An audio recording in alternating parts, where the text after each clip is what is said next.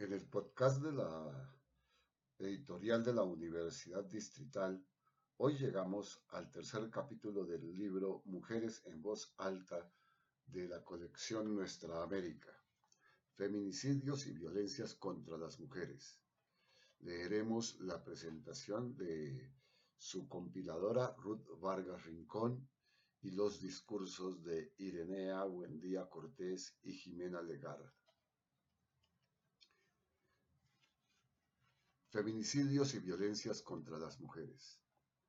En América Latina el feminicidio, es decir, el asesinato de mujeres por ser mujeres, es una práctica que puede considerarse sistemática tanto por su reiteración como por su extrema crueldad. 14 de los 25 países en los que más ocurre esta forma de violencia contra las mujeres están en nuestra región y se estima que 12 mujeres son asesinadas cada día por su género. A pesar de su magnitud, los colectivos y organizaciones de mujeres y de derechos humanos señalan que aún no existen políticas públicas adecuadas para atenderlos y que el subregistro de los casos o la ausencia de información confiable, la espectacularidad con la que se presentan mediáticamente y la naturalización social de las agresiones que viven las mujeres son obstáculos para lograr una atención eficaz del problema. En este escenario de ocultamiento es fundamental empezar por reconocer que el feminicidio es posible porque sigue vigente un orden del mundo en el que las mujeres ocupan un lugar de subordinación, desigualdad y marginalidad respecto a los varones y en el que sus cuerpos son asumidos como bienes que les pertenecen a ellos. Esto, sumado al marco social, económico y cultural que caracteriza al capitalismo en su fase actual, según el cual las vidas que se desarrollan en sus márgenes son desechables y prescindibles, evidencia el carácter estructural de las condiciones de posibilidad del feminicidio. Así, lejos de asumirla como crímenes aislados y de otorgarle un lugar residual en la esfera y agenda pública, es hora de comprender que esta es una práctica de disciplinamiento de la vida efectiva para normalizar esas asimetrías y dominaciones progresivas que son instaladas por la alianza contemporánea entre el capitalismo y el patriarcado. Por ello, el feminicidio es una expresión máxima del funcionamiento del poder en el mundo actual. La impunidad, como práctica que favorece el feminicidio desde la institucionalidad misma, es un elemento clave para su reproducción.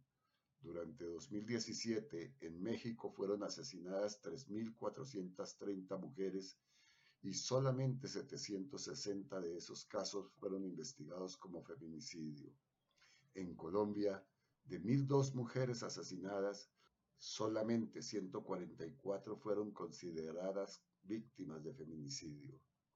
En Perú, entre 2013 y 2018, solo la mitad de los 650 casos oficialmente reconocidos como feminicidio concluyeron en una condena al responsable. Y en la región, solo dos de cada 100 agresores son enjuiciados. Con este panorama es fundamental relevar la responsabilidad y posible complicidad que tienen el Estado, sus instituciones y funcionarios en estos crímenes por acción o por omisión, así como su ineficiencia en la garantía y protección de la vida de las mujeres y en el reconocimiento de las violencias que las afectan de manera específica. Este fue el detonante de la larga lucha por la justicia emprendida por Irinea Buendía, defensora de derechos humanos, desde el 28 de junio de 2010, cuando su hija, Mariana Lima Buendía, fue asesinada por el esposo, quien era comandante de la Policía Judicial de Chimalhuacán, Estado de México. Un día antes de que esto ocurriera, Mariana le había dicho a su madre que lo dejaría porque no soportaba más sus agresiones y a la mañana siguiente éste llamó a, doña Irinea para decirle que su hija se había suicidado. A pesar de que la investigación judicial confirmó la versión del esposo, señalando que la causa de la muerte de Mariana había sido suicidio por estrangulamiento, doña Irinea nunca le creyó. Dio inicio la lucha hace casi ocho años por el asesinato de mi hija Mariana Lima Buendía, quien fue asesinada por un policía judicial del Estado de México, quien dijo que fue un suicidio. Yo inmediatamente me di cuenta que había sido un feminicidio. Mi hija había sido asesinada vil y cobardemente con premeditación, alevosía, ventaja y traición en donde desgraciadamente solamente el dicho del asesino fue creído a pesar de que yo denuncié el contexto de violencia. Desde un principio nunca tomaron en cuenta esa línea de investigación hasta que iniciamos el recorrido para poder acceder a la justicia. Ese camino transitado por doña Irinea ha sido largo y difícil, especialmente por la ceguera de género que caracteriza a los funcionarios públicos y por las constantes amenazas que ella y su familia han recibido contra su vida. Sin embargo, trabajando con otras madres y con el apoyo del Observatorio Ciudadano Nacional del Feminicidio, OCNF, el 25 de marzo de 2015, justo el día que Mariana cumpliría años, la Suprema Corte de Justicia de la Nación ordenó que el caso de Mariana se reabriera para ser investigado como feminicidio. Esta sentencia es un hito para la sociedad mexicana y también para la latinoamericana, como lo expresa doña Irinea en una carta que le escribió a Mariana. La sentencia tiene tres efectos que son un referente en el país. Investigar con perspectiva de género y debida diligencia. Sancionar a las y los servidores públicos que incurren en irregularidades que obstruyan el acceso a la justicia reparar el daño realizado por las autoridades e impulsar un cambio cultural a partir de la adopción de medidas progresivas específicas para modificar patrones culturales y fomentar la educación y capacitación del personal en la Administración de Justicia. Así, la lucha de doña Irinea, Mariana y quienes las han acompañado en estos años ha abierto la puerta para que todos los asesinatos de mujeres en México sean investigados como feminicidios, haciendo pública la responsabilidad del Estado en la reproducción de estos crímenes y la necesaria transformación de las condiciones estructurales que los hacen posibles. Porque esto no solo va de actuar una vez han sucedido los daños, sino también de evitar que sucedan. El camino antes anunciado por doña Irinea no ha terminado porque el mundo simplemente no ha cambiado. Así lo muestra, por ejemplo, la inseguridad que aún caracteriza su vida, la negligencia con la que sigue operando la institucionalidad y la realidad de otras madres cuyas historias siguen sin resolver, con las que doña Irinea sigue trabajando por la verdad y la justicia. Por eso también le dice a Mariana, Hoy alzo mi voz por todos los feminicidios, no nada más por el tuyo. Exhorto al gobierno federal, a la Secretaría de Gobernación, al Mecanismo de Protección para Personas Defensoras de Derechos Humanos y Periodistas y al gobierno del Estado de México para que a la brevedad posible le den la atención debida a nuestro grito de auxilio. Las mujeres estamos en una situación muy grave y seguimos en constante riesgo. Exigimos acceso a la justicia y justicia porque el mensaje que les siguen mandando a los hombres misóginos, perversos, violentos, cobardes y asesinos es que pueden asesinar a una mujer sin que pase nada. Esta voz contra la impunidad es igualmente alzada por el movimiento numeral ni una menos, cuyo nombre hace referencia a un poema escrito por Susana Chávez para protestar por los feminicidios que sacudían a Ciudad Juárez en 1995 y quien fue víctima de feminicidio seis años después. El movimiento surgió en Argentina y unió a miles de mujeres en un clamor por la dignidad, la justicia y el fortalecimiento de lazos colectivos que permitan acabar con estos crímenes y reconstruir la vida. La primera gran movilización nacional tuvo lugar en junio de 2015 y con el tiempo se ha extendido a otros países de América Latina y del mundo. En Perú, la primera movilización masiva en el marco numeral Ni Una Menos se realizó en 2016 y reunió a más de 100.000 personas. Surgió en contra de los feminicidios, sí, pero también por la indignación de mujeres ante esa serie de prácticas cotidianas que, arraigadas en una cultura machista, operan como violencias permanentes, como un gota a gota insoportable, esos gestos menores que no son vistos social y jurídicamente como crímenes y muchas veces tampoco como agresiones, pero que producen sufrimiento y son un caldo de cultivo para ese máximo grado de daño que es el asesinato. Jimena Legar, una de las organizadoras de la marcha numeral ni una menos en Perú, ha comentado que el hartazgo que impulsó la movilización explotó tras un conjunto de sentencias leves o exculpatorias de violencias cometidas por varios hombres contra mujeres, es decir, debido a la impunidad. Luego, según lo narrado por Jimena, todo sucedió de manera espontánea. Algunas abrieron un chat y miles de mujeres empezaron a hablar, a encontrarse en sus historias, a ser escuchadas por otras y a reconocer la verdadera dimensión del problema. El espacio se convirtió en un lugar de liberación personal. Lo que parecía ser una experiencia aislada, personal, individual, de pronto se empezó a reconocer como algo mucho más grande. Si tantas mujeres son víctimas de violencia, tantas sufren de acoso en sus trabajos, si tantas mujeres han sido víctimas de abuso, entonces no estamos hablando de un loco por ahí, una mala persona por acá o una mala experiencia, sino de un problema social real. Hay una estructura social que está permitiendo que esto suceda y además permite que suceda con impunidad.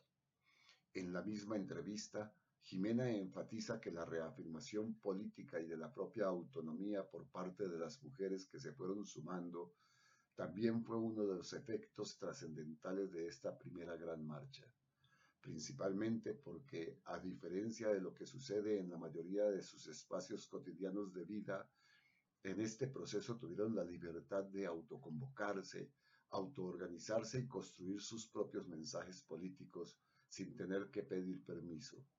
De este modo, fueron trazando una forma propia de narrarse y de narrar a las otras desde la agencia y la resistencia, reconociéndose como víctimas, pero no desde la victimización. Los dos discursos que se presentan a continuación, el primero de Irenea Buendía y el segundo de Jimena Legar, hablan del silencio que oculta y acalla las violencias que atraviesan las trayectorias vitales de las mujeres y también las voces y perspectivas de quienes las sufren. Ese silencio que va haciendo del dolor algo normal con la complicidad de parte de la sociedad y del Estado.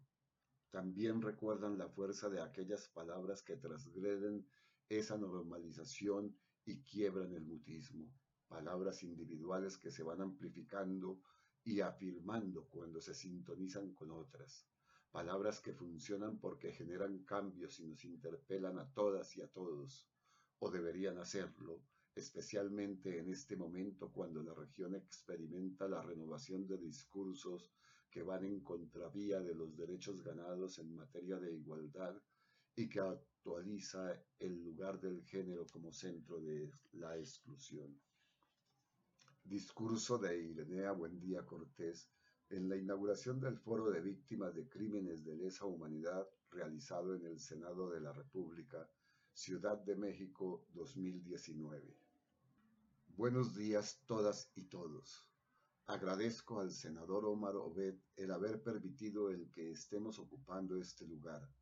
Agradezco al Observatorio Nacional de Feminicidio por haber posicionado mi caso hasta el momento en que se encuentra.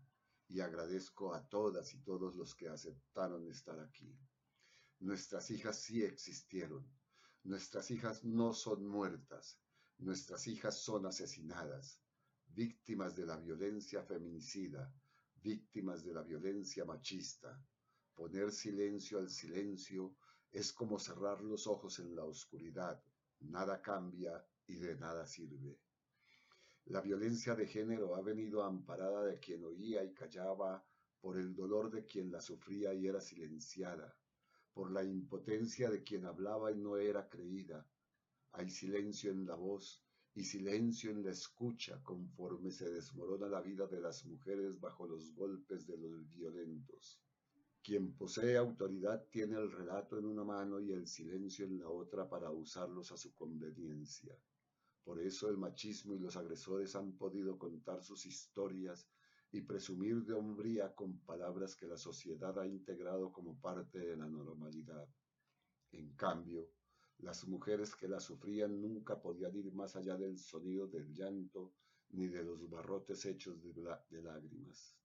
Porque el silencio es miedo, pasividad, distancia, vergüenza, concesión, dolor y todo ello se traduce en más violencia.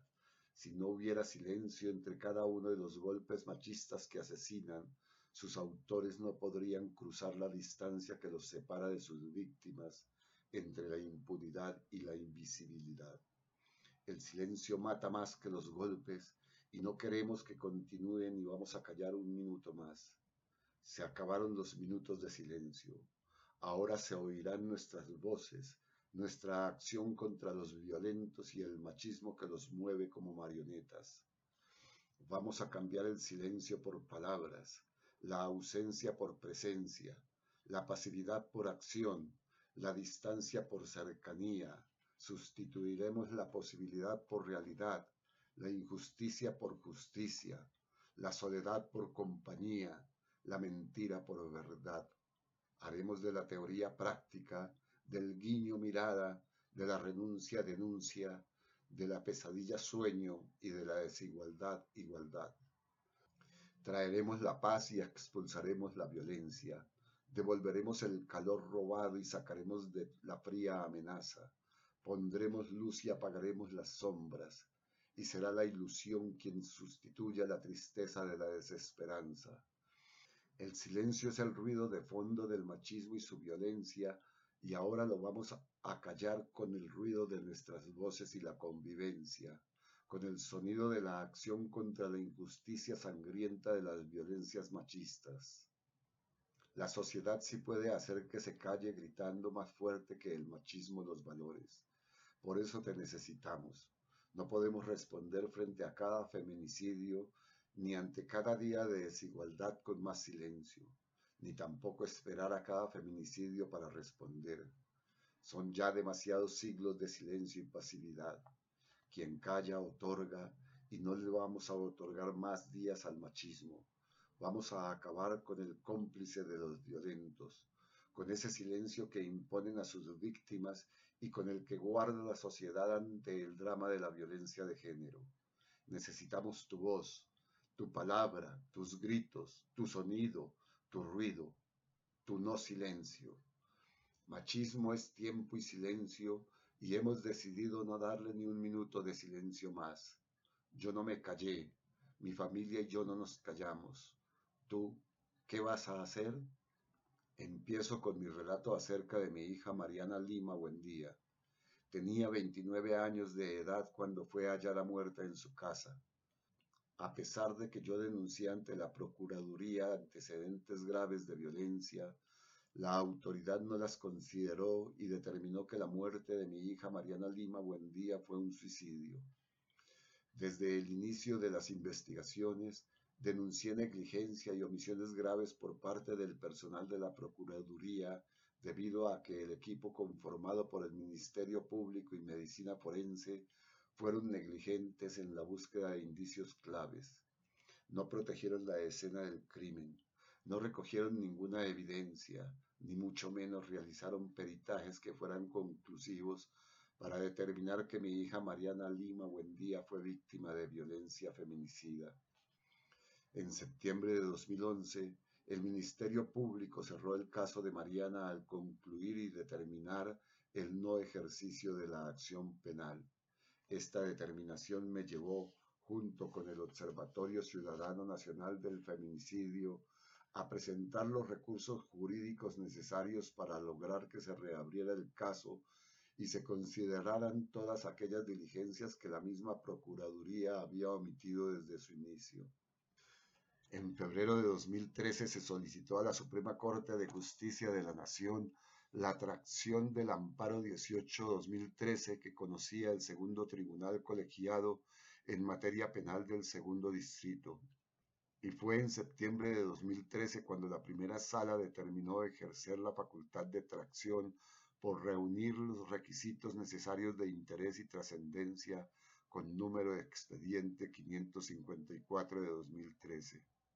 Después de una larga lucha, el 25 de marzo de 2015 logramos que la primera sala de la Suprema Corte de Justicia de la Nación otorgara un amparo que obliga al gobierno del Estado de México, a todas las procuradurías de la República Mexicana y a todos los ministerios públicos a investigar con perspectiva de género y debida diligencia la muerte violenta de Mariana Lima Buendía, y todas las mujeres que son asesinadas con violencia para poder acreditar si se trata de un feminicidio. No al revés, como lo hacen los ministerios públicos que, como en mi caso, primero dicen que fue suicidio, homicidio, y de esa manera jamás van a poder acreditar que se trata de un feminicidio. El segundo efecto de la sentencia de la Suprema Corte de Justicia de la Nación es sancionar a los servidores públicos que incurrieron en irregularidades que obstruyeron el acceso a la justicia. El tercer efecto es reparar el daño realizado por las autoridades e impulsar un cambio cultural a partir de la adopción de medidas progresivas y específicas para modificar patrones culturales y fomentar la educación y capacitación del personal en la Administración de Justicia. En ese sentido, el mismo comité de la CEDAW está diciendo esas recomendaciones que el Estado mexicano tiene la obligación de cumplir porque son tratados internacionales que él firmó. Al comité le preocupa que las barreras institucionales, estructuras y prácticas profundamente arraigadas continúen obstaculizando el acceso de las mujeres a la justicia incluyendo estereotipos discriminatorios y conocimiento limitado de los derechos de la mujer entre el Poder Judicial, los profesionales del derecho y los funcionarios encargados de hacer cumplir la ley, incluida la policía. Criterios interpretativos, estereotipados y parcialidad judicial en la resolución de casos, falta de responsabilidad de los jueces que no cumplen con su desempeño jurisdiccional sensible al género, combinado con acceso público limitado a las decisiones judiciales. El comité recomienda que el Estado parte asegure la creación de capacidad sistemática y obligatoria de jueces, fiscales, defensores públicos, abogados, la policía y otros agentes a nivel federal, estatal y local sobre los derechos de la mujer y la igualdad de género, para eliminar el trato discriminatorio hacia las mujeres y niñas. Adopte medidas efectivas para garantizar la implementación del protocolo del Tribunal Supremo para juzgar con perspectiva de género en todo el Poder Judicial a nivel federal y estatal.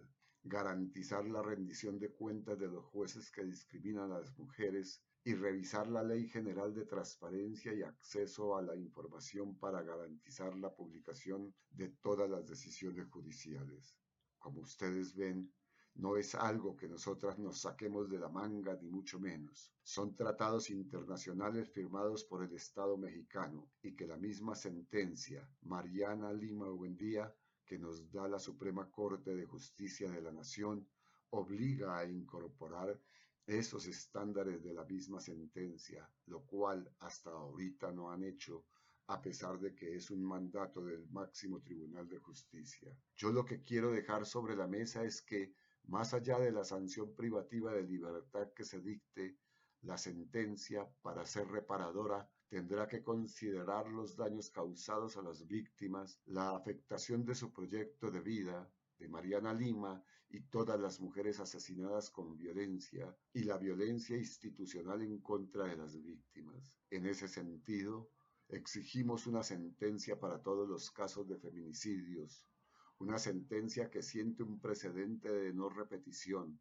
Lo que quiero dejar sobre la mesa es la incorporación de los estándares de la sentencia Mariana Lima, para cumplir los tres efectos de la misma sentencia y que van en un mismo sentido con la recomendación que hace el comité de la CEDAW en cuanto a la capacitación de todo el Poder Judicial porque de otra manera jamás van a poder realmente comprobar o acreditar que se trata de un feminicidio. Si los ministerios públicos y todo el Poder Judicial no tienen la capacitación, están en la ignorancia total en donde finalmente hacen lo que quieren. Es todo lo que les puedo decir y ni una más, ni una más, ni una asesinada más.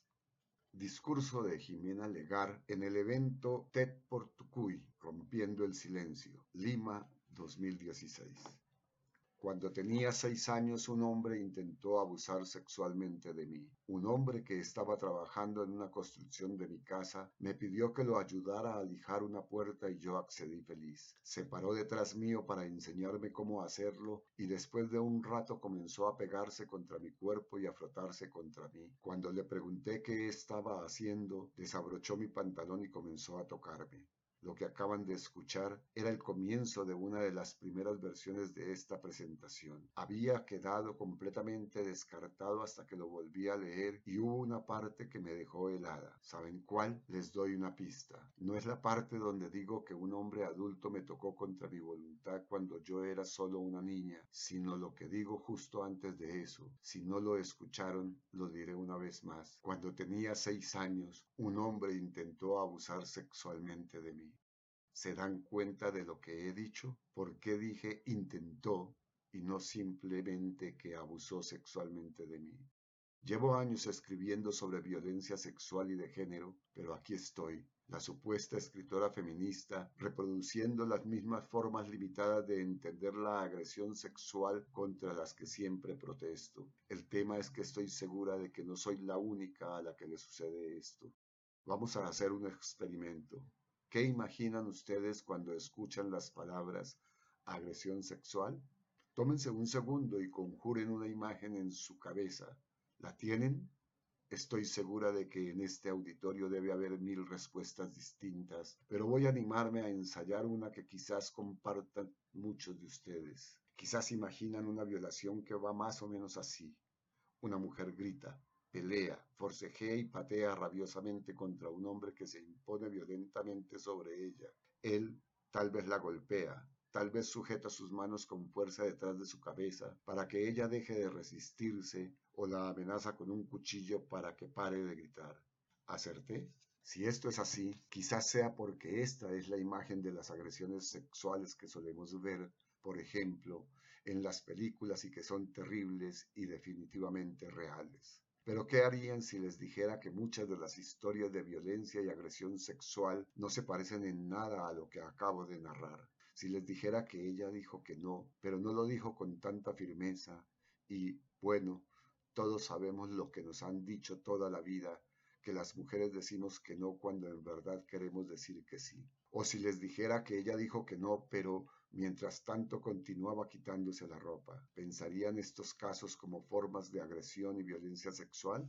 El problema es que muchos de nosotros tenemos una idea no equivocada, pero sí profundamente limitada de lo que es la violencia sexual. Y esto sucede por un simple motivo, es que no hablamos lo suficiente al respecto. Nuestra sociedad ha normalizado la violencia de género a la vez que ha convertido en tabú la posibilidad de hablar sobre ella. Cuando hablamos de ella, lo hacemos de una manera que está totalmente mediatizada por el cine, la televisión o los noticieros, y el resultado es que consumimos violencia sexual como si fuera una forma más de entretenimiento en lugar de acercarnos a ella con empatía. Esto tiene tres consecuencias, cada una peor que la otra, y que se alimentan mutuamente en un círculo vicioso. En primer lugar, obliga a las mujeres a vivir sus momentos más dolorosos en silencio, como si tuvieran que sentirse avergonzadas de algo que ellas no hicieron ni pidieron. En segundo lugar, limita profundamente nuestro entendimiento de la violencia sexual y en tercer lugar, impide que podamos hacer algo real y efectivo para vencer esta epidemia, porque ¿cómo vamos a cambiar algo que ni siquiera sabemos cómo reconocer? en un contexto así, en el que las mujeres nos hemos visto forzadas a vivir nuestras historias de violencia en silencio durante siglos, romper ese silencio no solamente es transformador a nivel personal, sino que es fundamental y profundamente revolucionario a nivel social. Y es precisamente de eso de lo que quiero hablarles hoy, sobre cómo un día un grupo de mujeres decidió romper ese silencio y de lo que podemos lograr si este evento excepcional se convirtiera en una norma. Quizás muchos de ustedes hayan escuchado hablar de Ni Una Menos, la marcha que se llevó a cabo el 13 de agosto de este año. Si no participaron, probablemente vieron las imágenes en los periódicos o en los noticieros. Cientos de miles de personas, principalmente mujeres, tomamos las calles de la capital y de todas las ciudades del país para hacer oír nuestra voz de protesta frente a una sociedad machista y frente a un Estado que, en el mejor de los casos, ha sido indiferente con nosotras y en el peor cómplice de nuestros agresores. Según cifras oficiales, fue la marcha más grande de nuestra historia y los que no estuvieron allí van a tener que confiar en mi palabra. Fue inmensa, conmovedora, compleja e inolvidable. Hoy, sin embargo, les voy a hablar de otra cosa, de algo que quizás no vieron en los noticieros, pues su poder no podría ser capturado por una cámara, de un proceso más silencioso, aunque no por eso menos poderoso, que sucedió en las semanas previas a la marcha. Cuando decidimos convocar a una marcha nacional de mujeres, hicimos lo que muchos de mi generación hacen cuando quieren sacar algo adelante. Entramos a Facebook. En ese momento no sabíamos qué iba a suceder ni cuándo nos movilizaríamos, pero decidimos crear un grupo al cual invitar a nuestros amigos para empezar a organizarnos.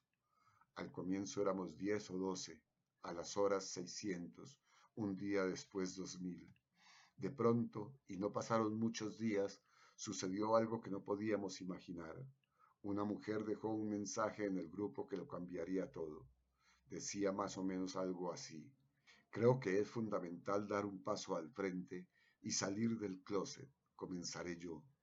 Fui secuestrada, violada varias veces y torturada hace muchos años y hasta hoy sufro de estrés postraumático por lo que me sucedió. Mi agresor fue condenado por robo. La violación no agravó el caso ni fue tomada en cuenta. Cuando leímos eso en el grupo fue como si las puertas de una represa se abrieran después de siglos de haber estado cerradas. Esas palabras en la pantalla fueron un grito de rebeldía contra el silencio que se nos ha impuesto y contra el peso que nos vemos obligadas a cargar cuando callamos nuestras historias. Su declaración generó una reacción en cadena, imparable, una por una, primero por decenas y después por cientos, las mujeres decidieron salir del closet y comenzar a contar sus propias historias de violencia. Para ese momento ya éramos un grupo de más de 60.000 personas. Si me pidieran que resumiera en una sola frase lo que sucedió, diría que fue como un acto de alquimia que transformó el silencio en sororidad y el dolor en empatía. Por primera vez pudimos hablar y pudimos escucharnos, historias que se habían guardado en secreto durante años o décadas de pronto dejaron de ser un momento doloroso que revivir una y otra vez en privado y se convirtieron en testimonios no solo de violencia, sino de supervivencia y resiliencia.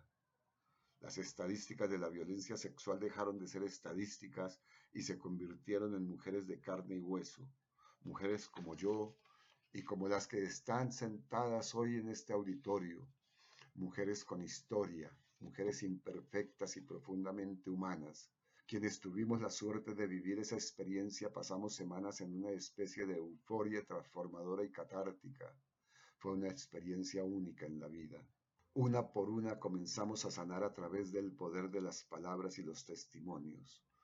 Comenzamos a descubrir nuestras historias en las historias de los demás y a ver en el dolor de quienes allí escribían nuestras propias historias. Comenzamos a entendernos como parte de una red de historias mucho más amplia que son tan únicas como profundamente interconectadas. Por primera vez supimos que no estábamos solas, que estaba bien hablar, que otras mujeres querían y podían escucharnos. Cuando esa mujer decidió salir del closet y romper ese silencio, nos hizo un regalo. Nos recordó que no es justo que seamos nosotras las que cargamos el silencio con el peso de lo que alguien más nos ha hecho, como si tuviéramos que sentir vergüenza o culpa por algo que nosotras nunca pedimos. ¿Ustedes se imaginan lo que es guardar un secreto durante 20 años? Yo sí. Si alguien me hubiese dicho hace cinco años que algún día sería capaz de pararme frente a un grupo de desconocidos y contarles la historia de mi agresión sexual, me hubiese reído de ellos. Durante demasiado tiempo me rehusé a compartir lo que me había sucedido con alguien. Sentía vergüenza, como si yo fuese responsable de lo que me había pasado, como si yo y solo yo tuviera la responsabilidad de haberme metido donde aparentemente no debía haberme metido y de que un hombre adulto tocase mi cuerpo de niña. Pero lo que descubrí es que cuando compartimos nuestras historias, comenzamos un ciclo de sanación que se extiende más allá de nosotras. Hemos pasado demasiado tiempo solas sin saber que nuestras mejores aliadas se encuentran justo al lado nuestro. La primera vez que yo compartí la historia de mi agresión sexual públicamente en un artículo, recibí decenas de mensajes de mujeres que nunca habían hablado con nadie sobre lo que les había pasado algunas eran mujeres que yo conocía de toda la vida, de mi colegio, de mi barrio y hasta de mi propia familia. Cada una tenía una historia distinta, pero todas decían lo mismo. Pensé que era la única. Por eso, cuando rompemos el silencio, decimos también que no vamos a seguir aceptando que nos nieguen la posibilidad de reconocernos unas en otras como víctimas, sí, pero sobre todo como sobrevivientes.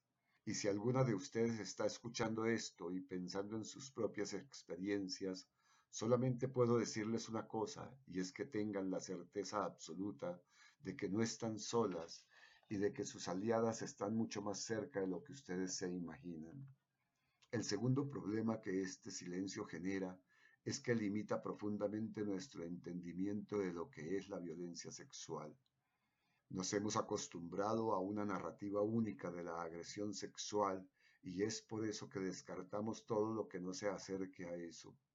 Entonces comenzamos a preguntarnos, pero ¿por qué no dijo que no? ¿Por qué no peleó? ¿Por qué no gritó? ¿Por qué no denunció? ¿Por qué no se resistió? Lo que la diversidad de los testimonios en las páginas mostraron, sin embargo, es que encasillar la agresión sexual en un solo tipo de experiencia o en un solo tipo de molde es imposible.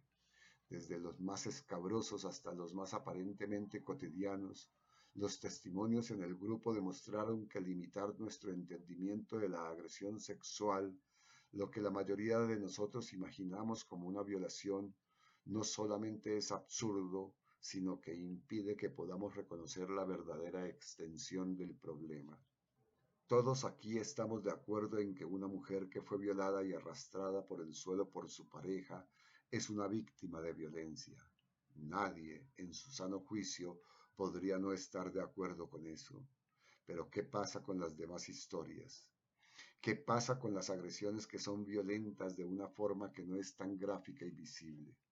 ¿Qué pasa con las formas de violencia que la ley no tiene como tipificar ni penalizar? Por ejemplo, ¿qué pasa con esta historia? Era mi amigo, nunca lo había visto como más que eso, pero estaba un poco borracho y la fiesta estaba divertida, así que terminamos besándonos. Cuando le dije que ya me quería ir, me dijo que pidiéramos un taxi juntos, que me llevaba a mi casa. Nos subimos al carro, pero en el camino me pidió que fuésemos a su departamento a tomar un último trago. Le dije que no tenía ganas, pero insistió y no quise quedar como una creída. En su casa comenzó a besarme. Le dije que no me gustaba esa forma, que era mi amigo, pero no se detuvo. Cuando volteaba la cara, él me la cogía con las manos y continuaba besándome. Comenzó a quitarme la ropa y cuando le decía que no me sentía cómoda me respondía, ya pues, Tú sabes que si quieres, no sabía qué hacer. Solo quería que terminara, quería irme a mi casa. Me daba vergüenza reaccionar con más firmeza. No estaba haciendo nada malo, ¿no? Yo lo besé en la fiesta y ahí estaba yo en su apartamento. Dejar de resistirme era la forma de que terminara más rápido.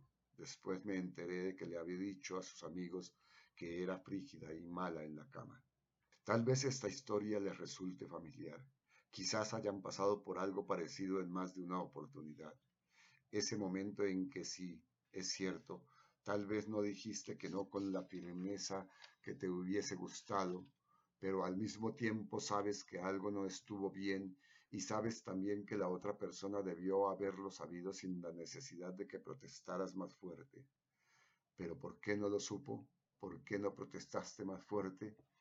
La verdad es que las mujeres no reaccionamos como se espera que reaccionemos por mil y un motivos, porque era alguien en quien confiábamos y nos repetíamos una y otra vez que no sería capaz de hacernos algo que nosotras no quisiéramos, porque era nuestro jefe, nuestro profesor, alguien más poderoso que nosotras, un hombre al que admirábamos, porque desde niña se nos ha enseñado que nuestro valor se mide por cómo nos ven los hombres y que, francamente, no hay nada peor que una chica aburrida y mojigata, porque tenemos miedo a las represalias, porque sabemos que un hombre molesto puede convertirse rápidamente en un hombre violento y por eso hemos aprendido a sonreír y a callar, porque tenemos miedo y hemos aprendido a sobrevivir, porque no sabemos qué más hacer.